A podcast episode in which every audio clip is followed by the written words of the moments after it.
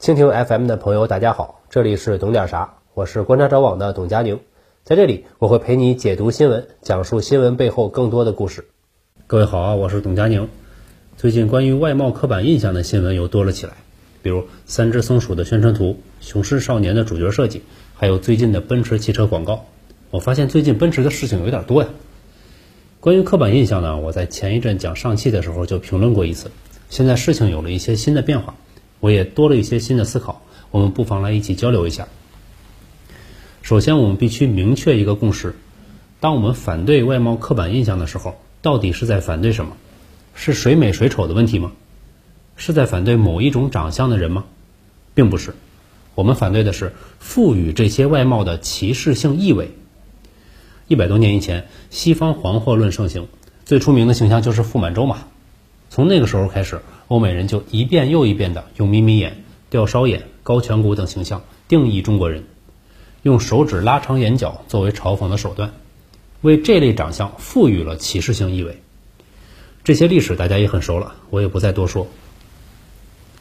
那当然有人会说，人家西方人不是主观故意，他们碰到的中国人多数就是那个样子嘛。那好，那我们再看一看二战的时候美国人的宣传画，这不对吧？中国人怎么又不是眯眯眼了呢？日本人开始变成眯眯眼了。我猜啊，绝对不是人家故意丑化。发达国家人均品德高尚嘛，这里恰恰展现的是他们灵活的审美观。这些人把反歧视歪曲为反相貌，故意搅浑水。他们非但不去抨击赋予这些长相歧视性含义的始作俑者，反而抨击反对这种歧视的人。我愿称之为文化规训、服从性测试。所谓的高级脸，这名字不好，太迷惑人。我建议改成规训脸。这种规训在很多人身上显然已经成功了，他们使用了很多话术来维护自己的服从和规训。比如第一种常见的话术就是贴出关羽的传统造像，一些小眼睛的明星来为自己站台，最后还要配上一句：“眼睛小不配当中国人吗？”强行无视西方赋予这类形象的歧视性含义。把话题转移为相貌攻击，这种话术很粗糙，但是很有效，能蒙蔽不少善良的人，获得同情。我举个例子，大家就更能理解了。美国的白人曾经制造出来一个歧视性的搭配：黑人与西瓜。这大概是什么意思呢？美国南方种植园主要产出就是棉花和西瓜，有的时候呢，白人的奴隶主也会用西瓜来奖赏奴隶，以表示自己是仁慈的。奴隶主们描绘出来一个情景是什么呢？黑人特别钟情于西瓜这种水果，而且不光是喜欢了，是极其享受，碰到西瓜就走不动道，而且一辈子只要吃上这个就会满足，吃不上就焦虑万分。这里面的意思是，黑人低级、懒惰、愚蠢、不思进取，跟动物差不多，是不能当做人平等对待的。这个就是白人奴隶主。或者维护奴隶主地位的人有意制造出来的概念。从十九世纪后几十年啊，一直到二十世纪，有过无数的文化产品，像宣传画、漫画、诗歌、电影、雕塑，都是在描绘黑人如何抱着西瓜大吃特吃。直到现在还有这样的漫画：两个白人说话，一个说“只要我说西瓜，后面就会出现黑人”，刚说完，后面真出现一位，然后那个人接着说“警察”，黑人没了。同样的还有炸鸡，也是一个意思。难道吃西瓜、吃炸鸡是什么不道德、值得被鄙视的行为吗？并不是，而是白人作为加害者，为这种行为附着上了歧视的含义。加害者还会无辜的说：“你们看看自己，的确是经常吃西瓜、吃炸鸡的呀。那有些国家想吃上西瓜还不容易呢，贵得很。”黑人内部呢，还会有一部分跳出来展现自己的公允、良心，大喝反对什么？吃西瓜、炸鸡不配当黑人吗？我们历来都是吃的呀！你们怎么那么敏感？怎么那么玻璃心？我抵制一切抵制！真在美国，一个黑人对别的黑人说出这样的话，你试一试。所以这种论调就是用无关的命题来掩盖真正的靶子。不管是不是有人在吃，加害者都已经赋予了西瓜、炸鸡嘲讽的含义，就像眯眯眼、吊梢眼、宽眼距。是加害者赋予了这些外貌特征嘲讽含义，这跟有没有人长这样、多少人长这样都没有任何关系。就算你真的找到一个长得跟刻板印象一模一样的脸，那也证明不了人家不是在歧视，跟是否存在歧视没有逻辑关系。他们是歧视的受害者，而不是否定歧视的证据。第二种话术是说我们文化不自信，过于敏感，才会觉得总有刁民想害朕。我们要反思自己啊！明明是加害者花钱把这些东西拍出来，送到我们眼前，凑到我们脸上放嘲讽，完事儿还要把自己放到道德高位。哎呀，我不是故意的，你好敏感哦，干嘛上纲上线？那我想问一句：好人就得被枪指着吗？就得容忍对自己的歧视，还得反思自己吗？这是什么道理？怪别人反应激烈的时候，反思怪们不妨先反思一下，是谁造成的呢？第三种话术是说我们审美不够多元化，不够包容普通人。且不说普通人哪里招惹你了，要被你的道德绑架，就说审美多元化这个词具体的含义是什么呢？指的是西方负责审美，其他国家种族按照西方的审美负责多元化，然后通过发达的文化产业灌输给各个国家进行文化规训。代表案例就是把肤白。大眼睛规定为白人的审美，你们其他国家不许这么追求，不然就是不够多元化，没有你们自己特色了吗？屈从了我们白人的文化霸权。我在之前的节目里说过，肤如凝脂，美目盼兮，剑眉星目，柳眉杏眼，这些都是我们古代就已经有了的一些审美啊。那我们当代追求这种审美，想体现这种审美，招惹谁了呢？我教大家一招啊，就说美国人吧。成年国民百分之七十超重，百分之四十肥胖，而大学生吸毒率高达百分之四十三。那么显然，胖子体型和吸毒脸才是最代表美国人总体形象的。那为什么美国电影里主角那么多俊男美女呢？这难道不是不够包容普通人吗？胖子瘾君子才是主流嘛？怎么这个时候不够多元化了呢？美国的影视界应该首先为他们的主流证明啊！漫威的蜘蛛侠请汤姆·赫兰德来演，那么帅气，凭什么？为什么不是一个二百多斤的胖子来演呢？这是不是在歧视胖子？迪士尼的公主们为什么都那么苗条，还没有吸毒后的黑眼圈？很明显就是文化不自信嘛。你还不能反对，反对你就是过于敏感，上纲上线，不够多元化。请睁大眼睛看看你们周围的美国人到底长什么样子。前一段时间，美国马里兰州有一个剧院上演的音乐剧《迪士尼的美女与野兽》，请了一位黑人大码女演员，二百多斤，唱功很不错，音域很广，这就做得很好吗？得感谢这些文艺工作者们，勇敢地为美国普通人证明，应该加大力度。而且我看我们的影视作品里面，外国人的形象也要更多元嘛，更注重西方的主流人群啊，肥胖的、吸过毒的那些。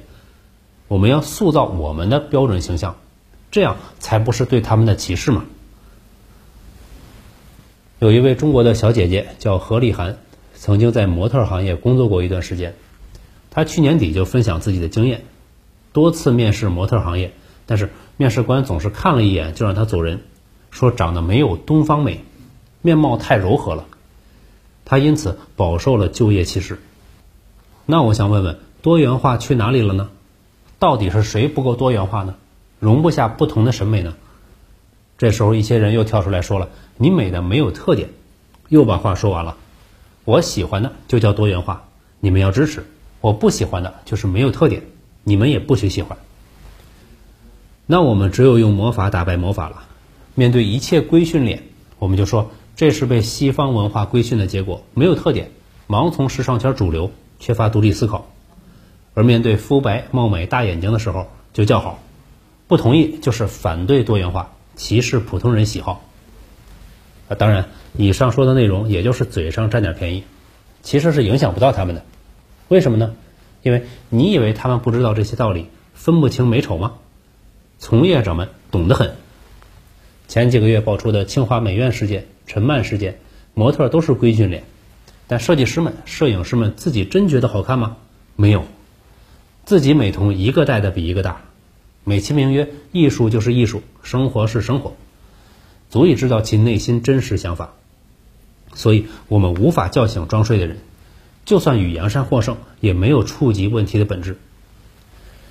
问题的本质是中国过去几十年投入了海量的人才，终于在生产制造领域占据了一席之地，但是在文化艺术、时尚、娱乐、传媒等多个领域没有余力投入，以至于今天还处于全方位垮塌的时代，和发达国家的差距堪比九十年代中美军事差距。这些领域大部分没有走上工业化的正轨，某些领域甚至还倒退了。部分行业的经济关系依旧处在封建时期的大师学徒制，贵族化严重。见面不是我取得了什么成就，而是我是谁的弟子。有没有成就不取决于客观现实和市场表现，取决于行业大佬捧不捧你，西方评委认不认你。对外盲从欧美发达体系，奉之为金科玉律，缺乏自己的创造。对内呢，看不起大众审美，强调自己品味独特，彰显自己的贵族身份，实际上审的是发达国家的边角料。当然，路要一步一步走，饭要一口一口吃。我们指出这些问题，并不是要 diss 谁，我自己也是做传媒的嘛。指出问题是希望大家戒骄戒躁，摆正心态，继续加强高附加值产业的投入，以期早日追上先发国家，树立我们自己的话语权。而不是为了保护自己的既得利益和精神母国，死硬不承认自己被规训了，在大众舆论场中狡辩丢丑。所以，我们可以一起帮这些行业出一出主意，想想对策。我认为，首先要解决的是行业中普遍存在的做题家思维。做题家是很容易被规训的，因为他们意识不到自己的位置，总觉得自己解决了一件又一件的难题，但经常忽略了。凭什么是别人出题，我们做题？凭什么我给十四亿人的市场做内容要靠国际，实际上是极少部分发达国家的认可？凭什么我给十四亿人打广告要听从美国四 A 广告商的指导，哪怕明知这种广告会起到反效果？凭什么是别人抛出议题，什么我就长这样，没有辱华？什么这个是审美的多元化？一个接一个，让我们吵来吵去。然后等着别人再抛下一个问题。辱华的题我都看烦了，但是我能够预言这种事儿，咱们今后还会一直的吵下去，因为出题的人只需要一点点很小的成本，就能看一场大戏，太划算了。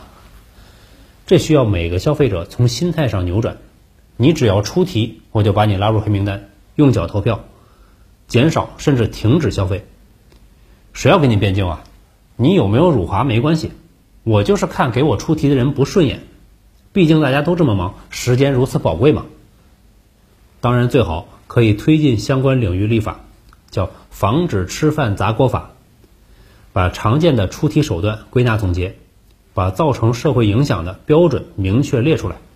你出题就罚款，一次几千万、几个亿的，让专业人士去操心你有没有反华辱华，吃瓜群众呢就清静了。其次，我认为一些全方位垮塌的行业落后太多，还不如重新建立一套体系，直接掀桌子。比如所谓的审美，就可以将大众平台上真正获得人气的内容捧起来，将贵族们的自娱自乐踩下去。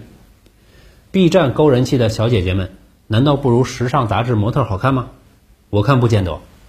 这个才是观众一人一个三连投出来的真正的时尚，属于群众的时尚。未来中国文化产业想要出海，也必然依靠的是国内群众喜欢的东西，靠文化规训是不可能的。旧时代的时尚小圈子想玩点先锋自嗨，当然没问题，谁都有权利喜欢规训脸嘛，这是个人自由。但是小圈子就得有小圈子的觉悟，圈地自萌是最基本的素养。